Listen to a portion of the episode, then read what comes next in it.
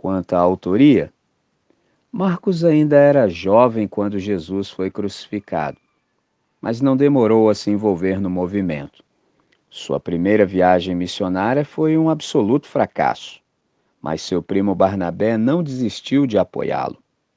Quando estava com cerca de 40 anos de idade, Marcos se estabeleceu em Roma e trabalhava com Pedro e Paulo, dois pesos pesados do movimento.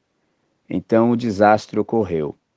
Um incêndio destruiu metade de Roma e o imperador Nero, para afastar de si as suspeitas, pôs a culpa nos odiados cristãos. Muitos deles, incluindo Pedro, foram brutalmente executados.